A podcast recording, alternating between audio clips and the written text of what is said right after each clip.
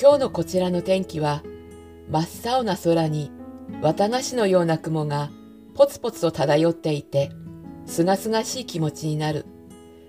そんな日曜日の昼間、いかがお過ごしですか？こんにちは、沢口みゆきです。テレビをつけてみたら、タレントさん、20代くらいの女の子が10キロの段ボールを持ち上げようとしていました。結構重いですよ。ガチで重いですから気をつけてください。と声をかけられていました。私からすると10キロって重いうちに入らないんですよね。心の中でどこが重いんだ？とツッコミを入れてました。重いと思う人には重い。軽いと思う人には軽い。それはそれでいいんです。そういった違いを良いとか悪いとか判断する人がいる。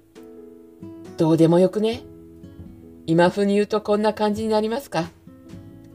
そんなことより相手の感覚を知ることの方が大事かと思います。他人と自分の感覚の違いで驚いたことってありませんか？感覚の違いをジャッジするより感覚の違いを楽しんでみてはどうでしょう？ではでは、したっけね。